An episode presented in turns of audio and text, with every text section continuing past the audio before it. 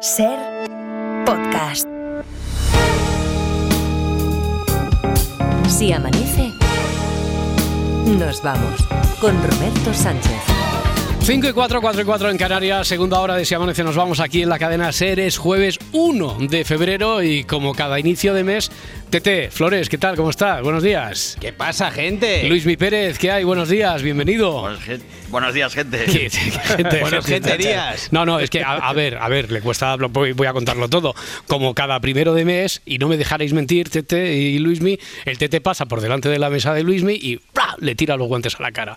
¿Esto qué quiere decir? Lo de siempre, te reto en duelo al alba. Y eh, el alba es este momento, y se retan al duelo de, de refranes. Así es. Con la peculiaridad hoy, que os acordáis de cuando hacíamos aquello del fucking check histórico con Rubén Rubén. Sí. Eh, pues, bueno, pues hoy vamos a hacer el fucking check, pero los oyentes, no nos vamos a, Ah. a manifestar nosotros, los oyentes a través de redes sociales o correo electrónico, si amanece arroba cadenaser.com, eh, los que identifiquen dos refranes que sean fachas de toda falsedad, que dice Jiménez Los Santos, pues eh, se, se llevan un número para el sorteo del viernes. Ah, estupendo. Si, si quieren, o sea, Venga. quien Si quiere. identifique, si quiere, claro, porque- si amanece. Claro, como ahora hay Sí, tanto, se ha puesto moda. de moda, no quiero número, no quiero Es número. moda. Bueno, pues quien quiera número, Hay ¿quién una nueva corriente, ¿eh? de- es verdad, hay una nueva corriente.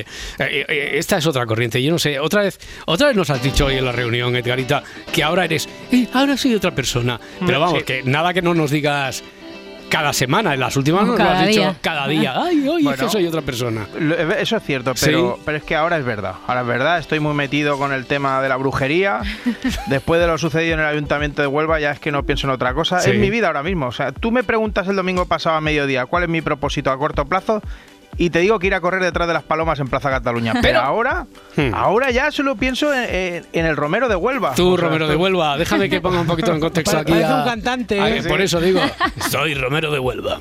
Eh, no, a ver, es que están investigando porque se han encontrado, se encontraron indicios de que se hizo algún rito, parece que de brujería dentro del ayuntamiento Sí. de, de Huelva y, entre otras cosas, quieren saber si ese dinero salió de las arcas públicas. Claro, un Joder, escándalo. Qué, qué bien lo explicas todo, Roberto. Si es que por eso te admiro tanto, por eso te admiro Sí, tanto. por eso, por eso, venga. Eh, bueno, que, venga, Romerito.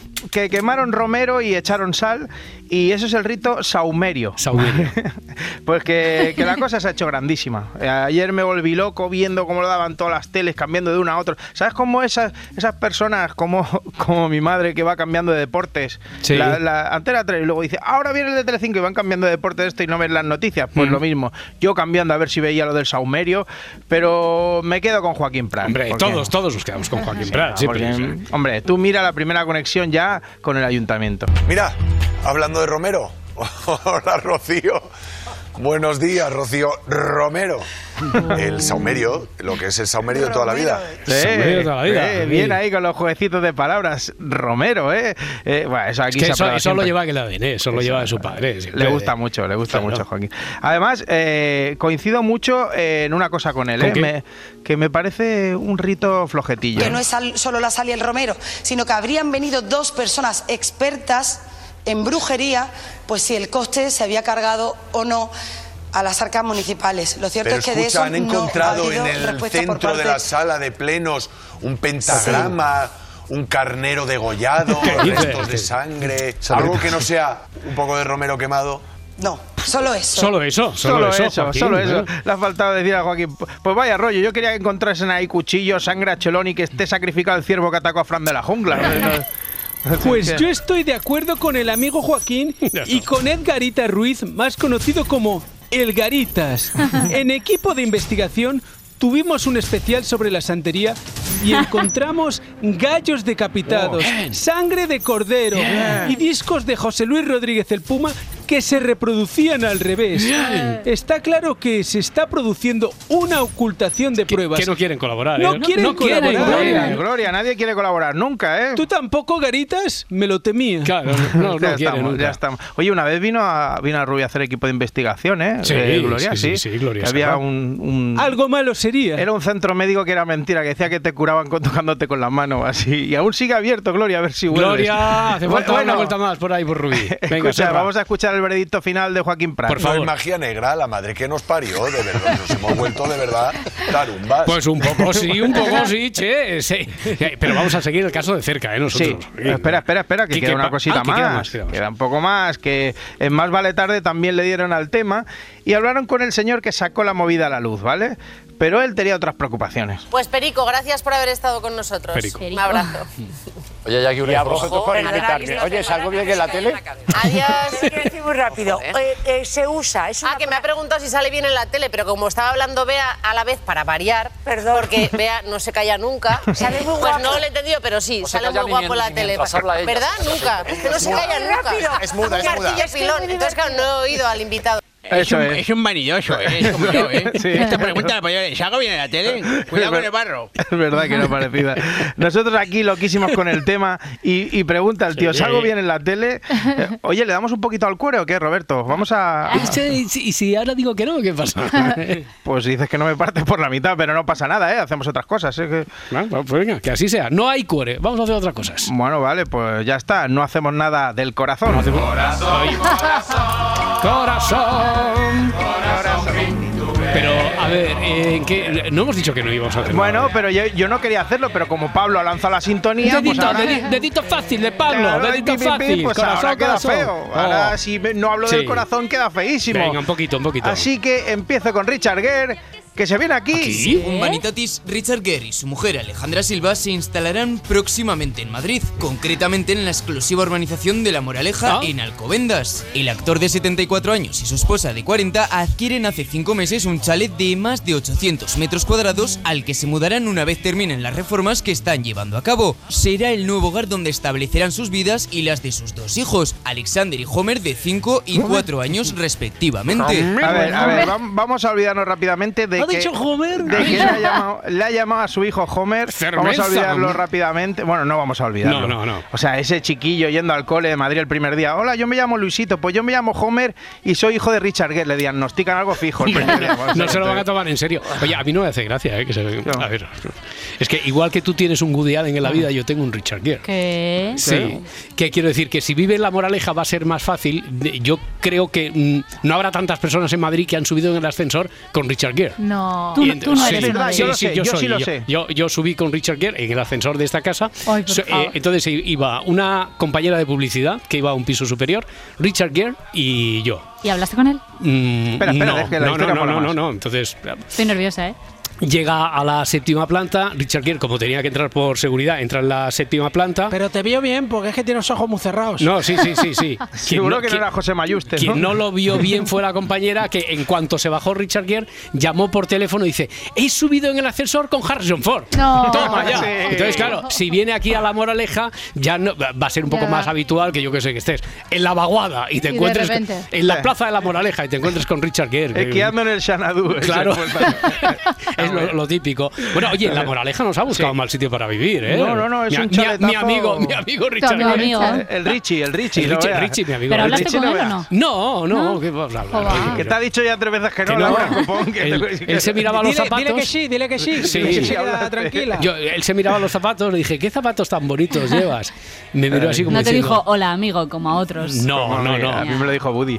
Bueno, el chaletazo que se ha comprado en La Moraleja, lo que decíamos, que me estoy imaginando aquí como somos, que va con su pareja a comprar a la tienda de ropa de confecciones Pepi. Por ejemplo. Y la señora cerrándole la tienda para ellos porque lo vio en Pretty Woman. Es que, estoy, es que no estoy viendo. Y de galán a galán, porque Ya. quiero hablar de Bertín Osborne.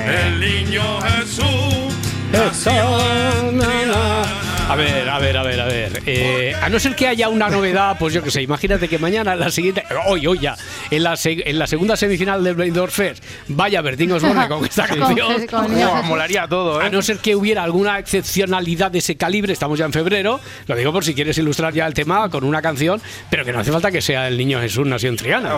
Es que mi- ahora ya es mi prefe para siempre de Bertín. Creo que adelantó a la de Buenas noches, señora, hasta la vista por la derecha. O sea, Sí, es la sí. mejor. Bueno, lo de la sillita. Sí, que sí, la sillita ¿Qué, qué ha pasado al final con la sillita? Pues nada, lo que sabíamos ya, que le robaron la silla del bebé a Gabriela, Sí. la madre de su nuevo hijo. Sí. Y eh, hay quien dijo que Bertín estaba detrás. A ver, sí, sí, sí, sí, sí. Bueno, tanto que ayer tuvo que hacer un vídeo comunicado. Bertín, Bertín. El que tengo aquí colgado. Eso es. Y es verdad que queda raro porque lo hace desde un parking que no sé si es el mejor sitio para decir que tú no has robado la silla. Me acabo de enterar ahora a las 7 de la tarde del miércoles lo que le ha pasado a, a Gabriela en el coche, que le han roto el cristal, le han robado la silla del niño que estaba ahí o lo que sea, algo así me han contado. Niño Jesús. Algo así me han contado. Y me han dicho también que hay un alienígena o dos que han dicho por ahí que si yo tengo algo que ver con eso, por, por- por el tema del ADN. Digo, vamos a ver. Dejar de fumar esas cosas malas que estáis fumando. Cambiar de camello. Pero ¿cómo se puede decir semejante gilipolleces? Pero de verdad, estamos todos locos de ¿Estamos todos locos? ¿Todos o locos o qué? La culpa es de los alienígenas estos que van diciendo por ahí que yo tengo algo que ver con lo del ADN. Unos Interesante documento el que nos aporta el ínclito Bertín. Dos alienígenas que se dedican a difundir rumores sobre el famoso presentador y cantante. Pero esto no lo verán en las noticias. No. Se trata de información clasificada que probablemente ya esté archivada en el Pentágono. Nunca lo sabremos. No, nunca lo sabremos, sí que nunca. Eh, oye, i- ibas, imagino que iba boquerón perdido de temas y estás alargando más de la cuenta lo de la prensa del corazón, que no ibas a hacer prensa de corazón, cuore, cuore, corazón, corazón, y nos la estás metiendo doblada. Pero que no es por eso, ¿eh? Ah. Roberto, ya sabes que es porque yo soy medio tontico, que la cojo llorona con algo y no paro, ¿eh? Y, y en las mismas se me olvida y me pego tres semanas sin hablar de ello y no hablo más del corazón. Hmm. Pero sí, queda una cosa, la panto. La panto. Mm, la panto. Bueno, parece que le está yendo bien la gira, ¿no? Y que está llenando recintos grandes, no sé qué. La, la panto, la pantoja. La Pantoja, Isabel Pantoja, re- reventones tremendos en los conciertos, gracias sobre todo a su nuevo amor, claro. Que, ¿Me, me puedes explicar qué tiene que ver el amor para que venda entradas? Pues en este caso, muchísimo. Mira, eh, ni ahora son soles lo explicaban bien. El nuevo promotor de Isabel se convierte en la tabla de salvación de la artista. En pleno tsunami por la venta de Cantora para subsanar sus acuciantes deudas fiscales, este promotor consigue abrirle nuevos caminos profesionales a la tonadillera. Hmm. Este- esta- yo creo, a ver, me da la sensación que está buscando el salseo donde no lo hay, ¿eh, Garitas? Eh, ha dicho ¿Qué? simplemente, no, que ha dicho simplemente que como su promotor que es, le está buscando nuevos caminos profesionales. Espera, que esto no queda aquí. A ver.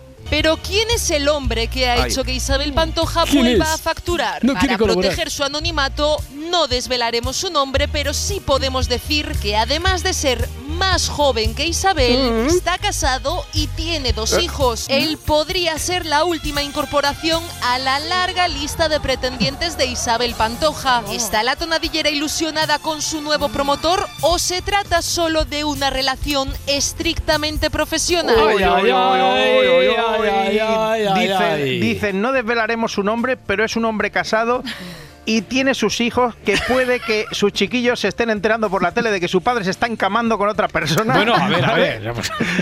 Ay, madre, ay, madre, que se nos ha enamorado. Sí, se espera, nos espera, eh, enamorado. espera, espera, espera, espera. Eh, ha dicho podría. Siempre Sí. utilizan el condicional ese, así que no sé yo si se trata de eh, supuestamente, cosas, supuesto tal amor, vez, ¿no? a lo mejor, supuesto amor, ¿no? A ver, eh, ha dicho que la tonadillera puede estar ilusionada con su nuevo promotor. Sí. No creo que hayan cebado el tema tan a lo loco para luego decir que no, ¿no? A ver, a ver, a ver. Vamos a ver, ¿qué hay aquí, por Dios? Bueno, hay nada. Nada. Hay nada. Pues a otro tema, pues a otro tema. Otro Hay nada. O sea, que no hay, nada. na- que no hay nada. Esto, esto no me lo esperaba yo. O sea, no hay nada entonces. No hay nada, nada, que han hecho el reportaje de cinco minutos y resulta que no hay nada entre ellos, que se encarga de promocionar los bolos, que, que a lo mejor ni la conoce ni la ha visto en persona. Eh, bueno, esto lo sabríamos a ciencia cierta si Isabel tuviera un chip en la cabeza. La pantoja, un chip. ¿Te estás Sí. poniendo en modo Black Mirror o qué te pasa, Garitas? Bueno, yo no, Elon Musk, el antiguo Mark Zuckerberg. eh, ah, no, no era así, no era así. No. Bueno, que sí, que, que parece que, que le han implantado un chip en la cabeza a un señor y hablaba de ello el neurólogo José Miguel Lainez. No, yo, yo, vamos, yo estoy convencido que vamos, todo lo que llamamos eh, interfaces, digamos, intercomunicación entre el cerebro y las máquinas es un futuro que nos va a resolver algunos problemas y lo debemos de hacer de un modo serio, ordenado o decir, Hmm. con, digamos, con máxima transparencia de lo que se está sucediendo, porque eh, sabemos por también que ha habido problemas en los experimentos animales. Esperemos que esto no pase con el humano, no sé si llamamos si normal o paciente que, que ha sido implantado. Simplemente han dicho que había salido bien, pero no sabemos nada ya, más. Ya, ya, bueno, no que nos implanten un chip, otro chip, porque ya sabemos que nos implantaron uno con las vacunas, ¿verdad, Barça? Ah, es verdad. ¿qué tal? Buen día, Yo buenos días. estoy aquí, se está haciendo la portada. Yo estoy pensando. Sí. y se está Va, haciendo la portada. Eso del chip de la cabecera, te- en la cabeza no es ninguna novedad. Carlos Jesús, ¿qué tal? Buenos días. Buenos días, hermano Roberto. Tú tenías un chip, ¿no? Implantado en la cabeza, dijiste. precursor. Claro, a ti te lo pusieron. Me metieron para dentro un microchip los extraterrestres cuando me adujeron. Sí. Y es NFC contarles. Puedo pagar en las tiendas arrimando la cabeza al datáfono. ¿Ves? Es muy, es muy práctico, es muy práctico. Bueno, Barceló, y a ti te está haciendo el contactless ese, te está haciendo... ¿Qué, qué te ha dicho el chip? ¿De qué va hoy el No, programa? porque como va solo, o sea, yo estoy pensando Ya. y ya cuando llegue me encontraré en el ordenador la, la portada escrita. Madre mía, qué barbaridad. Es esto, una- es una- Claro, esto, esto en el Se Amanece no lo tenemos Bueno, hay veces, que lo, hay veces que lo escribe el IBEX 35 también la portada, pero eso, Eso está clarísimo. son No, no, eso, eso ya está. Esos son otros días. Bueno, y entonces, Em, ¿qué intuyes que te va a escribir hoy? Pues no sé qué me va a escribir. Yo creo que vamos a ir, eh, va a escribir algo sobre mm, el malestar que hay en el campo europeo. Yo creo Ujú. que va a escribir algo también de lo que pasó ayer en Bruselas en la reunión con Reinders de Bolaños y de González Pons. ¿Qué, qué te dijo Bolaños? Que la- lo, lo que tienen hecho impecable. Te dijo Impecable. Te dijo impecable. Impecable. Y a la pregunta de, pero- 327 pero, veces, van a ¿no? cambiar una coma impecable. No, si es impecable, si está impecable. ¿cómo vamos a- bueno, Y después, bueno, dos cosas a destacar. Hoy viene Méndez Leite, el presidente de, la, de la Academia de Cine, que bueno, con todo lo que pasó con Carlos Bermúdez está bien, va a venir como amigo alegre. Y después, eh, Ainhoa en gastronomía. Hoy va a hablar de perritos calientes, que yo No. sé cómo vamos a llenar 20 minutos, porque el perrito caliente, ¿no? tiene su historia. ¿Sí? Sí, sí, sí. sí A mí tiene es que no me interesa nada. No, no. No me gusta nada. ¿No has, no has comido nunca un No, Frankfurt? es que no me gusta. Bueno, Ya. tú sabes que en Cataluña. Es Frankfurt y hay- hay una cultura. Hay una Sí, cultura y hay bares que se llaman Frankfurt. Claro, el Eh, Frankfurt Paco de Sardañola es por una ejemplo, institución. El pibe también, otra, otra institución. Me informaron mal últimamente porque me dijeron, no, el Frankfurt Paco eh, sigue vivo, pero está abierto y es al revés. El Frankfurt Paco lo han cerrado y sigue el Frankfurt Paco Junior, Ah. heredero de aquel. Ah, vale. Vale. Para mi disgusto. Vale. Paquito. Eh, Exacto, Frankfurt Paquito. Bueno, pues vamos a hablar de perritos calientes. Bueno, ya te llevaré yo a un Frankfurt. Ni a los Viena, ¿has ido a los Viena tampoco? Es que no me gusta la salchicha de Frankfurt. En. Tarrasa es religión, eso. En Hombre, Tarrasa es Ya, no, no. En Y el Vallés. y en muchos sitios y en Claro, mi familia claro, también, claro. ¿eh? Pero a mí no. Pero bueno, Bueno. a ver, a lo mejor hoy me convence. Arrepentidos los quiere Dios. Ya, ya hablaremos, Venga, ya hablaremos. hasta Venga, hasta ahora. Vamos al tiempo.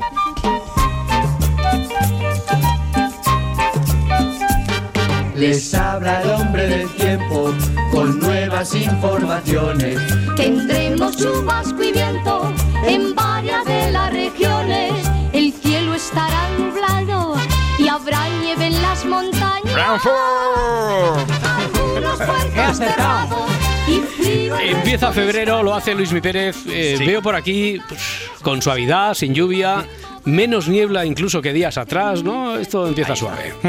Pues sí, empieza la cosa tranquila. Niebla, pues hoy sí que se ha formado otra vez en el Tajo, en el Guadiana, en el interior de Cataluña, en el Duero, pero esas nieblas se van a acabar disipando y hoy como novedad llegan más nubes al Cantábrico donde el día va a quedar más gris, con alguna llovizna y también con más fresquito que ayer. En el resto del país seguirá la suavidad muy evidente, de hecho hoy sube la temperatura en Andalucía o en las costas mediterráneas y en Canarias otra vez calima, bastante sol y alguna temperatura rondando los 30 grados otra vez. Oye, ya sé que tú eh, no eres partidario de hacer previsiones así a largo plazo, pero si yo te preguntara... tampoco. si yo te preguntara, eh, coaccionándote un poco, nada, un titular solo, sobre alguna idea de cómo va a ser el mes este que, que arranca ahora. Pues eh, seguiremos igual que hasta ahora, con suavidad. Mm.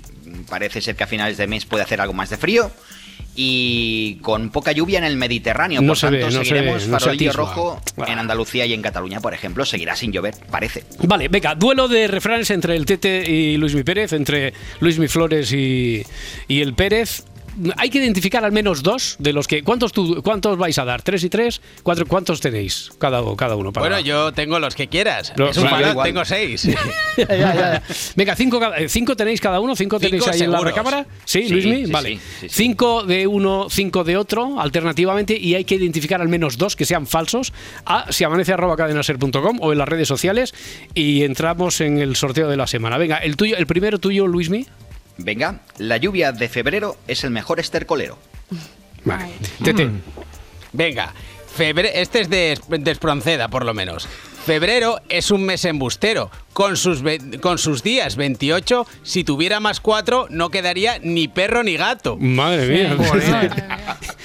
No nos podemos pronunciar, ¿no? No, no, no, no, no vamos a condicionar a nadie, solo oímos. A ver, a ver, Luismi.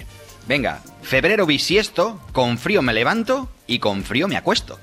Tete. Venga, por febrero vuelve la cigüeña y se esconde el carnero.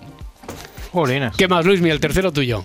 Venga, si diciembre y enero pasan sin frío, cuando viene febrero se hiela el río. Venga, sigo apuntando. Hay que identificar dos falsos. Mañana solucionamos, claro.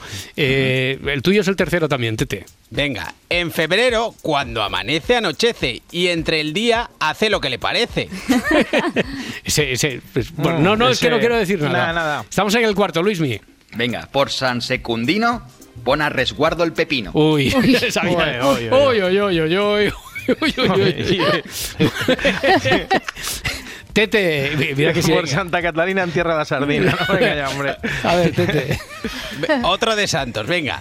Por San Valentín, regala a tu pareja un buen calcetín. Vale. Sí, sí, este podéis poner el del calcetín, falso, no hace falta que lo transcribáis directamente, íntegramente. El último, venga, Luismi. Venga, en febrero busca la sombra al perro y a veces el dueño. ¿Y el tuyo, Tete, para rematar? Venga, febrero, sin ser locos, se han conocido muy pocos. Vale, eh, como pista, de los que has dado tú, Luismi, ¿cuántos son falsos? ¿Cuántos son falsos? Sí, Dos. dos. De los que has dado tú, Tete, ¿cuántos son falsos? Eh, dos. Vale. Oh. Hombre, hay cuatro, con identificar dos Yo solo. pensaba que eran todos verdaderos. No, no, hombre, si hemos dicho que hay que decir- eh, Es verdad que Rubén Rubén nos engañaba en esto, pero aquí en el fucking check de los refranes, Sí, dos. pero dos. no, Ya, sí, no, este es Para mitad sorpresa verdad. de nadie. mitad. Muy bien, Luis Mi Pérez, un abrazo muy fuerte. Hasta mañana. Gracias. mañana. Hasta ahora. 5.25, 4.25 en Canarias. Vamos a abrir nuestro cuaderno de efemérides del mundo del cine, que como pueden darse cuenta, cada vez es más. Pues, el libro gordo de Petete ya prácticamente. Hoy nos toca esta. Tal día como hoy, en 1901, nacía Clark Gable, ¿no? Sí, Clark Claro, Gable, para Clark los más intensos. Un actor que dio vida a algunos de Bueno. los... ¿Qué pasa? A ver, Garita, corrígeme, por favor. Para el más intenso y para la gente para que la lo que- dice bien, ¿no? Claro, claro, sí, Bueno, sí, sí. no vamos a contradecir. eh, Es cierto que, que, no sé, ¿de tu familia cómo se ha eh, reconocido siempre a este actor? Clark, para Clark, no decir Clark. el apellido. el de lo que el viento El se cable, llevó. cable, el- Clark Cable, cable Bueno, incluso. pues Gable, Gable. También decían Orson Welles. Ahí está, Sí, sí. exactamente. Venga, pues este actor que dio vida a algunos de los personajes masculinos más arrogantes y memorables de todos los tiempos, debutó en el cine mudo durante los años 20 y fue a partir de la próxima década de los 30 cuando comenzó a acercarse ya al estrellato. En 1934 protagonizó uno de sus grandes éxitos, Sucedió una noche. Sí, parará. Es cuestión de saber llamar su atención. Ah, usted es un experto, supongo. Experto, voy a escribir un libro sobre los autostopistas. Sus ideas no se terminan jamás, ¿verdad? No, ¿Cree usted que es fácil, eh? Oh, no. Pues es fácil. El kit está en el pulgar, ¿sabe? La película de Frank Capra hizo historia por una cosa. Fue la primera en ganar los cinco grandes premios de la Academia, Mejor Película, Mejor Dirección, Mejor Guión y Mejor Actor y Actriz Protagonistas. Gable interpreta aquí a un reportero en busca de una historia apasionante, pero que durante el camino se encuentra a una joven en un autobús. A ella le da vida Claudette Clorbert. Tuve la desagradable sensación de oírle decir que era usted mi esposo. Ah, había olvidado esa pequeñez. Nos hemos inscrito como marido y mujer. ¿Y qué espera usted que haga? ¿Que llore de alegría? No, solo esperaba que me diese las gracias. Su egoísmo es algo que no tiene calificativo. Sí, lo admito. Oiga, comparado con usted, mi amigo Shapley es un aficionado. ¿Y se le ha ocurrido pensar que yo aceptaría la situación? Un momento, nena. Aclaremos las cosas de una vez para siempre. Si tiene la absurda idea de que usted me interesa de un modo personal, olvídela. Para mí solo es una noticia. ¿Una noticia? No será usted periodista, ¿verdad? Premio para la señora. Y premio para él, que se llevó el Oscar gracias a este personaje. Pero a ver, si solo pudiéramos quedarnos o si solo recordáramos un papel de todos los que ha encarnado, yo creo que sin, sin lugar a dudas sería Red Butler. ¿no? Y eh, de aquí en adelante comienza una sesión de masculinidades deconstruidas y no hegemónicas en el cine de Hollywood. Bueno, ya hemos oído un poquito, ¿eh? Sí, porque sí, era el sí, chulo ya, por ya- ya se va, efectivamente. Sí. Venga, pues con todos ustedes el señor Butler, un cínico, arrogante, egoísta y narcisista aventurero. Egoísta hasta el fin, ¿verdad? Pensando solo en su hermosa piel sin un solo pensamiento para la noble causa. ¿Cómo puede hacerme tal cosa, Red? ¿Por qué ha de abandonarme ahora que todo se ha hundido y yo le necesito? ¿Por qué? ¿Por qué? ¿Por qué? Tal vez porque siempre he sentido debilidad por las causas perdidas cuando realmente lo están. O tal vez porque siento desprecio de mí mismo. ¿Quién sabe? ¿Es que no se avergüenza de dejarme sola e indefensa? ¿Usted indefensa? que Dios se apiade de los yanquis y la captura. Venga, bromas aparte, aunque el argumento de la película esté desfasado y la polémica alrededor de sus comentarios racistas y machistas generase un debate bien amplio, lo que el viento se llevó ha sido y es una de las obras maestras del cine universal. Fue dirigida por Victor Fleming y, protago- y protagonizada por Gable junto a Vivian Leigh, la señorita Escarlata. Ha estado casada con un niño y con un viejo. Pruebe un marido de edad adecuada y que conozca a las mujeres. No sea estúpido, Red Butler. Usted sabe que siempre querré a otro hombre. Basta. ¿Me has oído, Escarlata? Basta. No vuelvas a decir eso. La película anticipaba ser todo un fracaso y sin embargo se hizo con 10 premios Oscar de las 13 nominaciones con las que partía. Uno de ellos además fue para Hazy McDaniels por su interpretación como Mami, convirtiéndose en la primera mujer negra en hacerse con este galardón. La historia además está ambientada en Georgia junto a- justo antes del estallido de la guerra de, sece- de secesión. Adiós pongo por testigo. Adiós pongo por testigo de que no lograrán aplastarme. Viviré por encima de todo esto y cuando haya terminado, nunca volveré a saber lo que es hambre. No, ni yo ni ninguno de los míos. Aunque tenga que estafar, que ser ladrona o asesinar. Adiós pongo por testigo que jamás volveré a pasar hambre. Bueno, pues historia, historia del cine. Y aunque el éxito fue arrollador y la figura de Gable se idealizó, durante los años 50 siguió interpretando a personajes memorables. Pero todo hay que decirlo, Gable no estaba solo en estas películas y a pesar de su incuestionable talento interpretativo, pues al tío le acompañaron algunas de las más grandes de Hollywood, como por ejemplo... tío. El tronco ese. Venga, ¿quién le acompañó? Pues dos reinas como ¿Quién, son quién? Ava Gardner y Grace Kelly en Los hombres le crean a una muchos problemas, ¿verdad? Se ha comportado mal. Cuando Maswell se enteró de su faena se puso furioso. Pero luego lo tomó con calma y se portó amablemente. Es un tipo raro y a veces cruel, un hombre especial. Su marido debería examinarle la cabeza a ver qué tiene. Una película que cuando llegó a España en el año 53 al régimen franquista por lo que sea no le gustó. Os preguntaréis por qué. Bien, en la película se produce un adulterio. Mm. Bien. ¿Qué, de- qué bueno, dice bien, hacer- bien, bien, no. Bueno, bien, no. no, bien, para Franco no, En Franco no. Pues ya, claro. Claro, entonces el que decide hacer para que el pueblo Franco español... personalmente. Él, es que a mí cuando dicen Franco decide, los tentáculos eran largos, pero me imagino a Franco yendo a la sala de montaje diciendo, déjame a mí, a mí, Bueno, el, el ministerio competente, Sí, ¿no? sí, no, no, pero que Venga. está muy bien que es Franco. Pues ¿qué se decide hacer Sí. para que el pueblo español no vea A ver, a semejante ver. indecencia? Mejorarlo. ¿Cómo? Bueno, pues al cambiar los diálogos, meten un poquito la pata en el argumento Sí. y ya no tenemos adulterio, ¿vale? Ahora lo que el espectador va a ver es incesto. Canalla asqueroso. Me parece que el Marajá está muy lejos para oír sus insultos. Y si usted me lo permite, me atrevería a decirle que no me agrada tenerla en mi bungalow, ¿comprende? Este es mi negocio, el trabajo de mis hombres es muy peligroso y no pueden distraerse. Escuche, amigo, no tiene usted por qué gritarme. Soy yo quien ha venido desde Nueva York a este lugar inmundo, al continente negro, donde me esperaba un hombre con una Oiga, linterna. le aconsejo que no malgaste sus energías y que se vista. Le daré una habitación para usted sola. Un lumbrera, Franco y sus secuaces, desde luego. Pero qué maravilla. Bueno, de su última etapa nos quedamos con un drama inolvidable dirigido por John Huston, Vidas Rebeldes. Y donde una vez más se volvieron a juntar dos grandes nombres de la interpretación, Gable y Marilyn Monroe. Esta fue además la última vez que vimos a este gran actor en la gran pantalla. Y a ver, consejo para las nuevas generaciones de hombres, si nos están escuchando a estas horas que lo pongo en duda, chicos, nunca, nunca digáis esto. La verdad es que es usted una mujer preciosa. Es una suerte para uno estar junto a usted. No me cansaría nunca de contemplarla. Le hablo sinceramente, Rosalie. ¿Por qué está tan triste? Creo que no he conocido una mujer más triste que usted. Es el primer hombre que me dice eso. Siempre han dicho que soy muy alegre. Es porque consigue que uno se sienta feliz. Ya está. Estaba, estaba deseando que, que viniera un hombre y me dijera que soy la mujer más triste del mundo. Pues venga, eh, con recomendación amorosa incluida. ¿Dónde podemos ver estas, estas películas, Laura Espérate, Martínez? me- me deja ver si acierto. Sí, a A ver. ver. En filming. Venga, todas salvo una. Ah, ¿cuál? Venga, lo que el viento se llevó la podéis ver en HBO. Correcto. Si amanece, nos vamos. Con Roberto Sánchez. 5 y 32, 4 y 32 en Canarias. Repasamos a esta hora las portadas de la prensa del día con Adriana Mourelos en el país. Bruselas intercede para desbloquear el Poder Judicial. Es el tema que comparten en portada la mayoría de cabeceras nacionales con la imagen destacada de la reunión entre el comisario Reinders, que reunió en Bruselas al ministro de Justicia y Presidencia, Félix Bolaños, y a Esteban González Pons, vicesecretario de Acción Institucional del Partido Popular. La mediación inédita de la Comisión Europea se da tras cinco años de bloqueo del Consejo General del Poder Judicial por parte de los populares. Y en el mundo leemos, el PSOE no da garantía a la Unión Europea del cambio de modelo judicial. Reinders anunció a través de un comunicado que ha habido un claro compromiso de todas las partes de trabajar juntas y Félix Bolaños. Que ha sido cordial, que ha sido constructiva. Nos ponemos manos a la obra para intentar acordar, esta vez tiene que ser la definitiva, para intentar acordar la renovación del Consejo General del Poder Judicial. Confío en que todos los actores estemos a la altura porque es verdaderamente esencial que renovemos el Consejo y también que recuperemos la normalidad institucional en el Poder Judicial.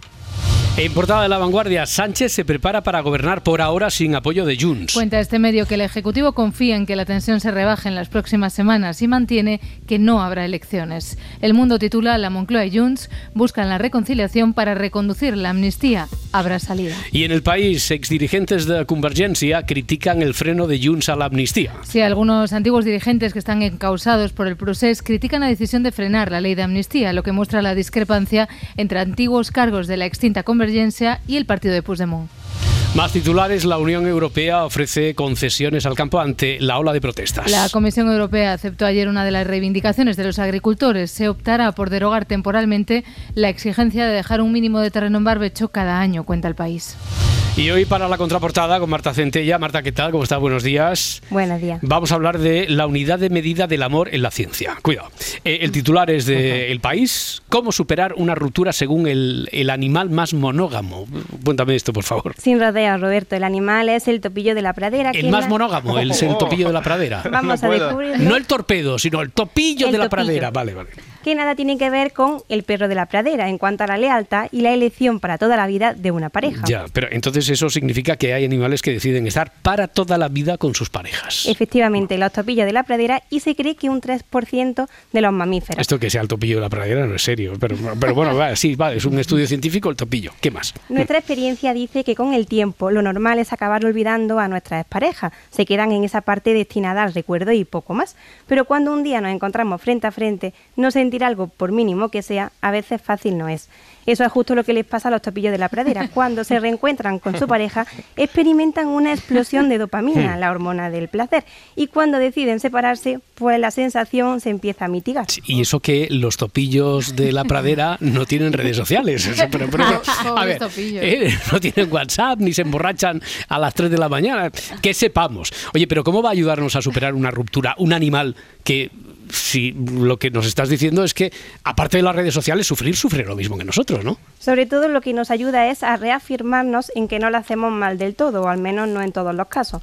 De este comportamiento se dieron cuenta cuando vieron que los topillos de la pradera caían en trampas de dos en dos, a los Romeo y Julieta. Ay, pues. Después vieron que pasaban por las mismas fases que los humanos, enamoramiento, amor sereno, construcción de una rutina, y finalmente pues descubrieron que poniendo el foco en el estudio de la dopamina podían entender mejor cómo se relaciona esta especie no tan diferente a nosotros. Ya, dicen que venimos del mono. No. Del Ve- topillo de la pradera. Exactamente, muy venimos bien. del mono. A ver, en la actualidad deportiva, eh, Edgarita, el Barça Sí. se reencontró con la victoria, con la victoria, ya Sí. veremos si con el buen juego, que no lo parece. Ayer en Montjuic venció a Osasuna 1-0. Sí, y además el gol de los culés lo metió su fichaje del mercado de invierno, Víctor Roque, Mm. que, eh, como ya decías, dejabas intuir, fue un Eh, partido, mm, regulero, Es la que a mí me dio la sensación porque me dormí, pero claro, como me dormí tampoco puedo jugar. sí. Bueno, podríamos decir que no va a venir hoy el vídeo del partido en el diario Sport, ¿vale? O sea, no va a ser. Que eso sí tiene una portada bastante entusiasta y ¿Qué titula Va por Xavi, ¿vale? O sea, Y- como, como dedicándole el triunfo a Xavi. Eso entonces. es, y sale Víctor Roque así como. Sí, sí, sí, como dedicándole. Mm. Eso es. Pero el ganador de portadas ha sido el mundo deportivo, que como a Víctor le llaman el tigre, le llaman el tigriño, ¿vale? Sí. Porque es chiquitico, el tigre. Y como saltó para marcar, han puesto el salto del tigre. No. Muy fan. El salto del tigre. O sea, está- ese lo tenían ya en la recámara segurísimo. Estaban esperando a ver un salto de. Y vamos a titular así. claro. Bueno, ya sabes que aquí se se aprueba eso, o sea que a Sí, muerte con sí, él. sí. Eh, Escuchamos a Xavi que estaba contento con lo que dice que fue una gran reacción. Yo de los jugadores no tenía ni una duda que iba a ser así. Ni una. Ni una, ni una. Y de la afición tampoco, porque al final nos han apoyado siempre. Yo he notado el apoyo de la afición siempre, siempre, siempre. Y hoy no tenía ninguna duda que nos iban a apoyar y así ha sido. Necesitamos esto, la unión del barcelonismo para luchar por, por la Liga, para luchar por la Champions. Este es el camino, este es el camino. Creo que la reacción es muy buena hoy para, para el Barça.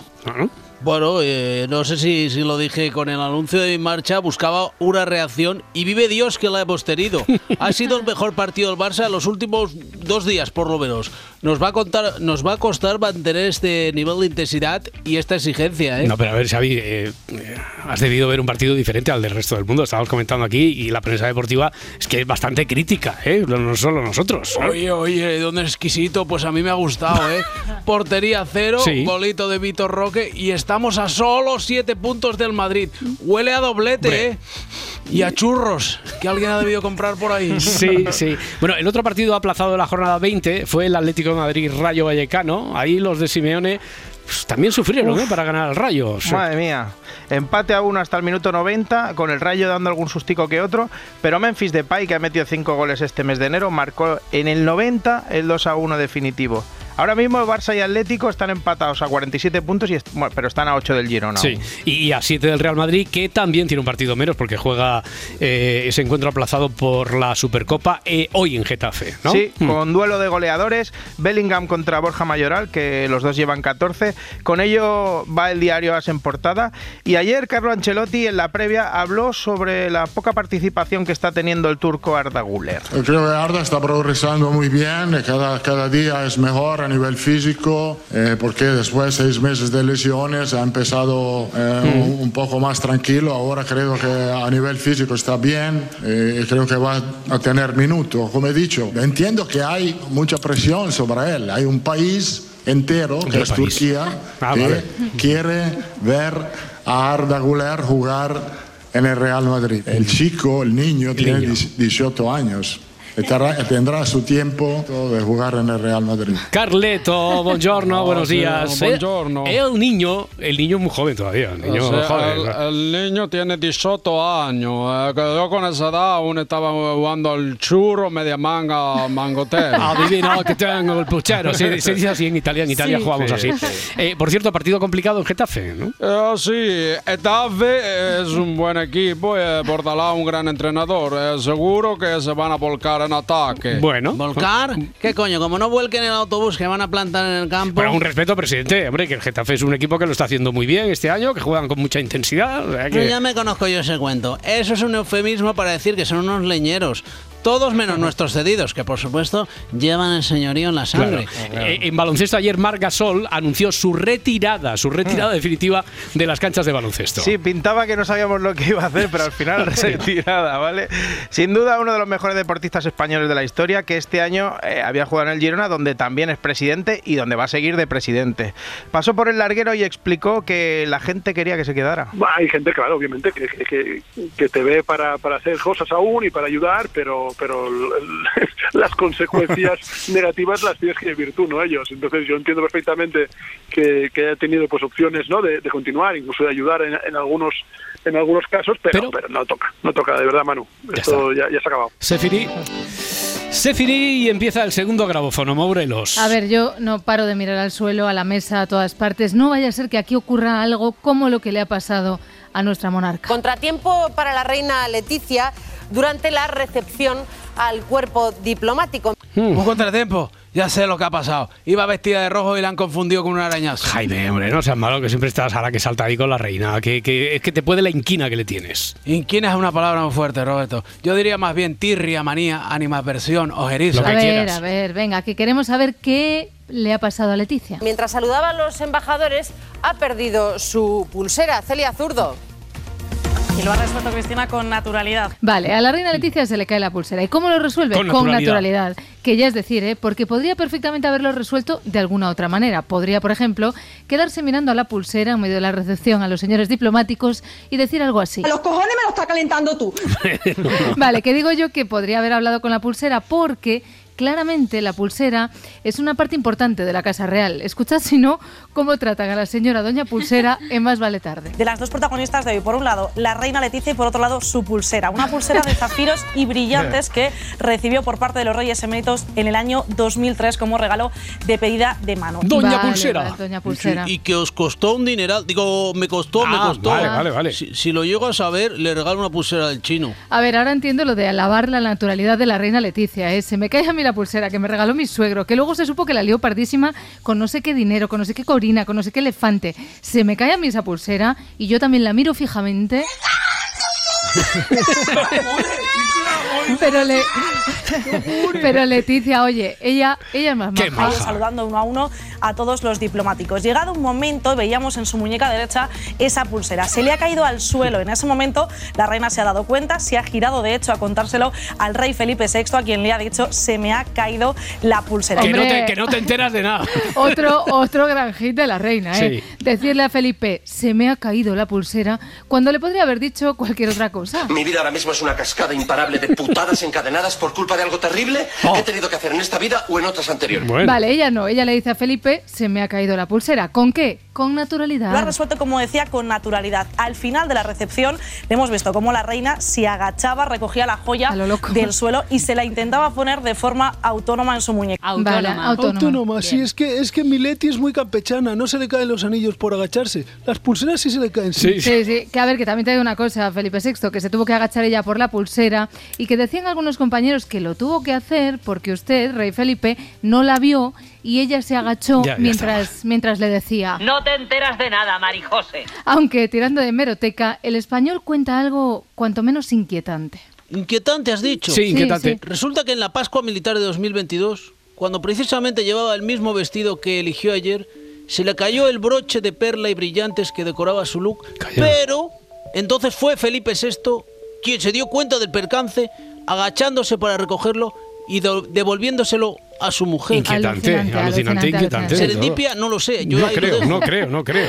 Bueno, pues esta vez el rey le ayudó, pero después, una vez la pulsera ya había sido recogida por la reina. Eso sí, no lo ha conseguido, así que finalmente le ha tenido que pedir ayuda al rey Felipe VI, que le ha ayudado bajo. Le ha ayudado. Le ha ayudado. Roy, te ¿Qué- a qué pasa- qué pasa ahí tú? on-field re- on-field review para que vayas la jugada. Bueno, pues venga, y tú, vamos a comentarla. A ver, el Anfield Review este. Ah, eso es. Si te fijas, hay intencionalidad de Leticia para abrocharse la pulsera. Pero como no lo consigue, se ayuda de su marido, eh, el rey Felipe VI. Claramente es malo. Quiere decir que le echa una mano. le echa una mano, pero no estaban solos. Ojo, cuidado. Bajo la atenta mirada de dos personas, del el presidente Pedro Sánchez y también del ministro Álvarez. Ahí Oh, presidente Sánchez, así que usted era testigo directo de la, de la pérdida de la pulsera, de la caída de la pulsera. ¿Qué, qué le pasó por la cabeza en ese momento? Una piñata de Puigdemont. ¿Qué? No, nada, que, que- que yo no tenía el cuerpo para muchas recepciones. Ah, Bueno, vale, pues venga, contratiempo arreglado. Se le cae la pulsera a la reina, coge la pulsera a la reina, se intenta poner la pulsera a la reina, le ayuda al rey, se Toda pone la la reina, pulsera. ¿vale? Menos mal que todo esto ocurrió cuando ya estaba acabando la recepción, porque si no... Nos dicen desde Casa Real que desde la proclamación del rey Felipe VI no lleva anillos porque de tantos saludos se hicieron daño y se hicieron heridas en los dedos. Y además también Madre nos han mía, contado es que que, en es- recepciones con mucha gente hacen parones. Lo hacen cada 400 personas, Claro. paran para lavarse las manos, darse un masaje con crema y después continuar con la recepción a los invitados. Esto, esto de ser rey es que es, una profesión de riesgo, ¿eh, majestad? Qué blandengues son. Yo este tipo de reyes los detesto. En, en mi época no se hacían parones cada ca- 400 personas para darse un masajito en las manos con crema. Ay. Si no recuerdo mal, un día llegué a dar la mano a 2.000 personas. Tenía más callos que un pelotari. A ver, es que imagínate que la pulsera se cae cuando están con el masaje y la crema. Qué horror, porque ahí qué haces? Paras el masaje, te limpias la crema, coges la pulsera y si la manchas de crema, en el fondo Leticia es una afortunada y ha tenido suerte de que se le haya caído en el momento oportuno. Este es el resumen de Cristina Pardo. Problemas del primer mundo. Bueno, Vale, ya estaría. En la recepción de ayer ha pasado otra cosa muy guay. ¿Qué pasó? Bueno, pobre, a ver. En el besamanos, al llegar al el turno del señor Takahiro, se fue andando hacia los reyes y se resbaló con el suelo ese que tienen tan brillante. Uno, embajador del Japón. Dos, el cruzadito. Oye, ¿cómo has dicho que se llamaba? Te has caído, ¿no? No, te ha caído. Espero que le haya atendido el médico japonés, Tekuro Chichón. A ver, qué pobre, que hizo el quiebro, pero no llegó a caerse. ¿eh? Qué majo también te ha caído. Bueno, venga, repasado ya el día en asuntos diplomáticos, que fue intenso. Ahora que nos toca. Vale, pues en el menú de hoy, Roberto, os traigo a Ana Patricia Botín, que es la presidenta del Banco Santander y que ayer se hizo un juego de los detectives. ¿Cómo? Sí, sí, nos copian por todos lados. Vamos con el caso. Si el 23 ha sido bueno, el 24 va a ser aún mejor. Venga, pues primera pregunta para Ana. ¿Hay que hacer cuentas para saber cuánto de mejor va a ser este año para la banca? Si haces las matemáticas de eficiencia, capital que hemos dicho, coste Mm. de riesgo, etcétera, etcétera, pues te va a salir una cifra. eh, Vale. Por un momento he pensado que iba a decir, si haces matemáticas, Matemáticas de de chicas. chicas, ¿no? Bueno, vale, una cifra. Entonces, ¿por qué numerito empieza? que está que empieza con uno y sigue con dos, ¿vale? Hmm. No puedo decir mucho más que eso. Entonces, eh, Venga, Ana, venga, acota un poco. pero sí, la cifra eh, lógicamente debería empezar por 12. Vale, y luego Pues tampoco es que, dinero, ¿eh? no- como ella es muy lista, pues tira de metáfora, que siempre es mejor para entender que van a ganar muchísima pasta y arroz, creo que también arroz. No damos una cifra, pero damos información para que cada uno, digamos, cocine la paella como le gusta. ¿Sabes? Con pescado, con carne o, con, o sin nada. ¿Me explico? Hombre, Ya, ya estamos diciendo chorradas, che, que la paella no se hace con pescado, eso es arroz con cosas. Ya, a ver, a ver, Vicente, no seas tan intransigente, hombre. Hay muchas, muchas recetas, muchas Mira, fórmulas. Roberto, hay tres cosas que no me puedes tocar. La paella, la horchata y las fallas. Los fartons ya me dan un poco lo mismo. Bueno, tanto se explicó a Ana Botín que se le quedó esto de la paella en la cabeza y ya dijo, bueno, pues ya sigo por el camino de la hostelería. Si no tienes clientes en un restaurante, pues no preparas comida, me explico. O sea, si no tienes a quién prestar, pues Mm.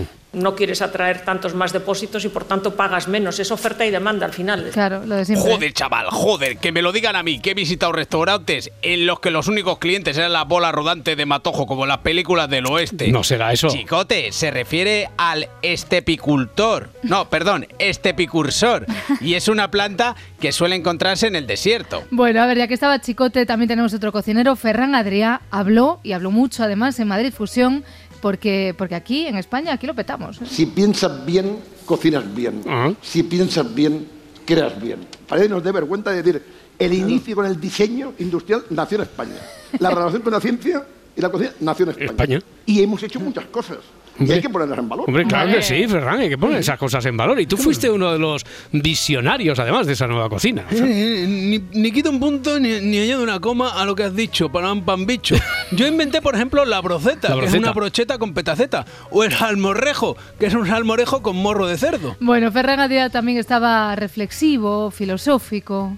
A mí me hace gracia cuando me dice, es que tú te preocupas mucho del pasado. ¿Cómo, Digo, sí, es que si no, si no conozco el pasado, no puedo ir hacia adelante. Muy bien. Joder, que- que- es, que, es que lo, lo he puesto en marcha rápida. Eh, eh, es, lo que me dice, es que tú te preocupas mucho del pasado. Y, y no conoces el pasado, pues no puedes ir hacia adelante para pampante. Yo lo, lo leí en una taza de Mr. Wonderful para pampáfolum. Bueno, y os digo una cosa. A Ferran Adrià, a él no le dio por el juego de los detectives, como a Botín. Él es más de preguntas y respuestas. Que es un producto natural. Esta pregunta llevo 10 años, me ha contestado una persona. Vale.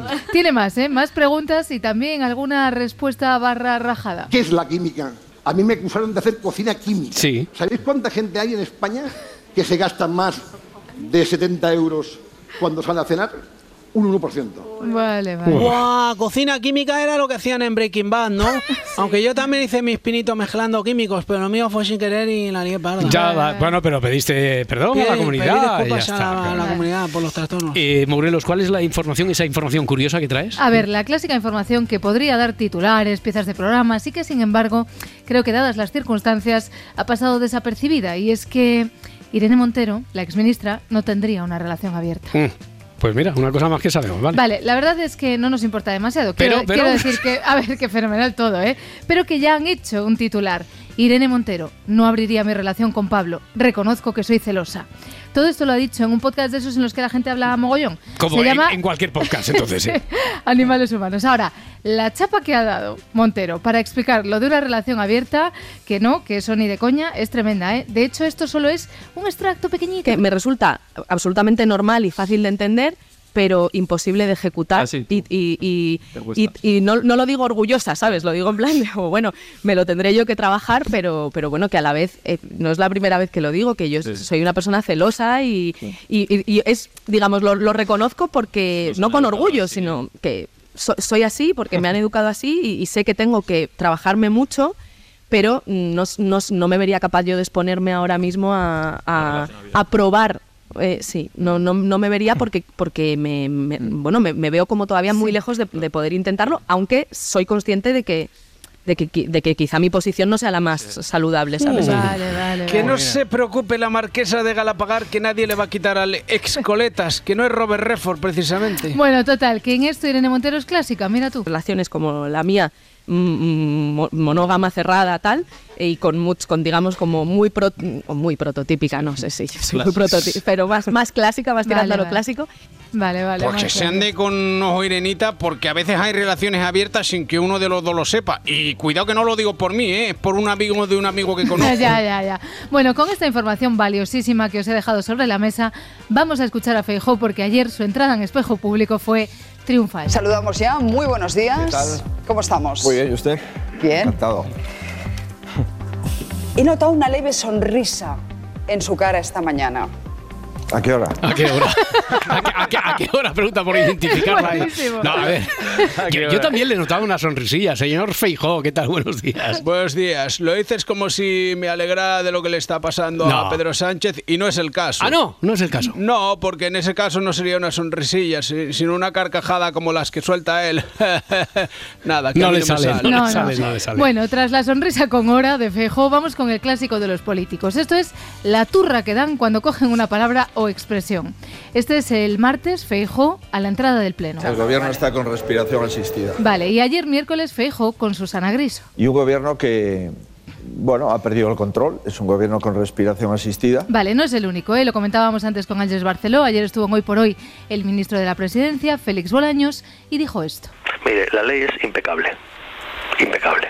Absolutamente impecable. Y yo es lo que le garantizo, que la ley será constitucional, impecable y ajustada al derecho Vale, europeo. pero es que el día anterior, el martes, La ley de amnistía entró impecable, entró constitucional. pero vámonos al 13 de diciembre, Bolaños. Es una ley que presenta el Grupo Socialista absolutamente convencido de que es impecable. Vamos allá. Félix Bolaños, 10 de octubre. Cualquier acuerdo que adoptemos será impecable Vamos desde ahí. el punto de vista constitucional. Todo, Impecable. to- impecable, dos veces lo dice. Todo se pega, ¿eh? porque Isabel Rodríguez, el 13 de noviembre, una ley que a todas luces es impecable desde el punto de vista jurídico.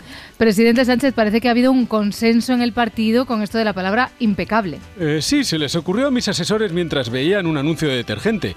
Nos han aconsejado utilizarlo como mínimo tres veces al día. Es el nuevo para la clase media y trabajadora de este país. A ver, pero estábamos con Feijó y Susana Griso, que estuvo fina en esta pregunta, mentando a Mariano. Va a hacer actos separados y le pide a Alfonso Rueda que venga poquito a Galicia. Yo, lo que me mande el presidente Rueda. Estas son. eh, el, el libro. Era mi que libro. usted- que usted en Galicia suma, ¿no? Era mi libro anterior y lo va a seguir siendo. Pues voy a estar mucho en Galicia, sí. Sí. Voy a estar mucho en Galicia porque me han mandado las propuestas de actos y voy a estar bastante en Galicia. Pero voy a hacer lo que me mande el presidente Rueda.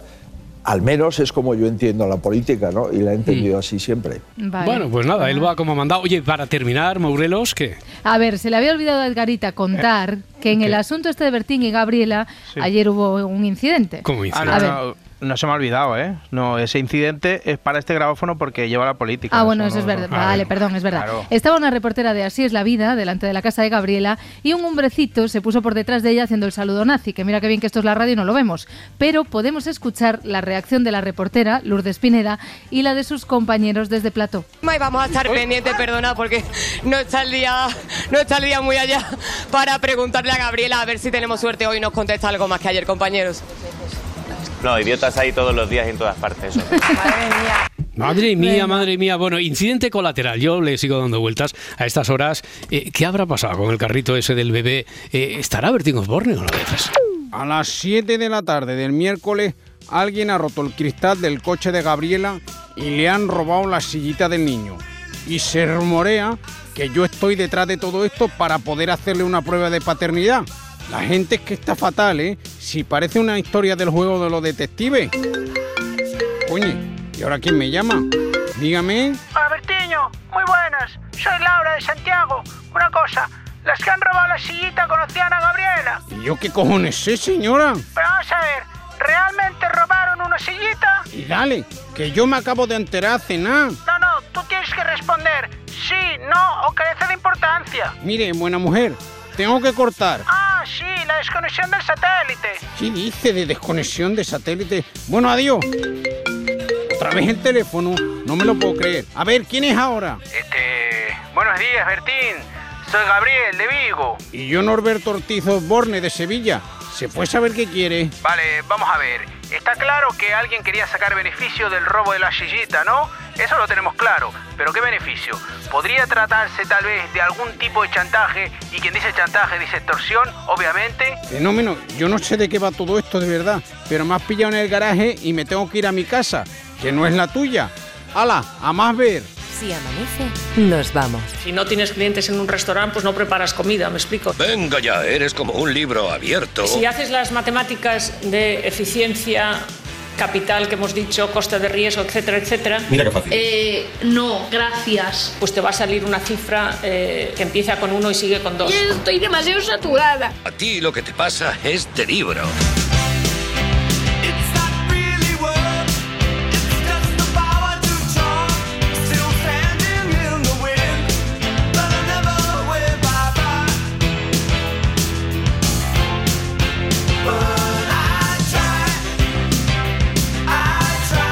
Cualquier acuerdo que adoptemos será impecable.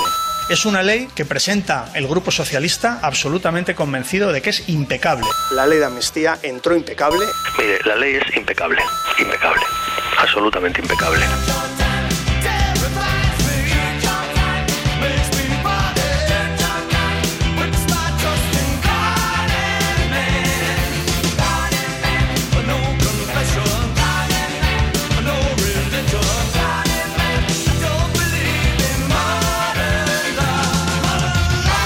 ¿Qué es la química? Eh, sí, no, no sé lo que era. A mí me acusaron de hacer cocina química. He echado ácido clorhídrico, ácido clorhídrico encima de sulfato de, sol- de cloro. Que es un producto natural. Es una reacción que flipa, que vamos, que la he liado parda, ¿sabes? Si piensas bien, cocinas bien. Me resulta absolutamente normal y fácil de entender, pero imposible de ejecutar.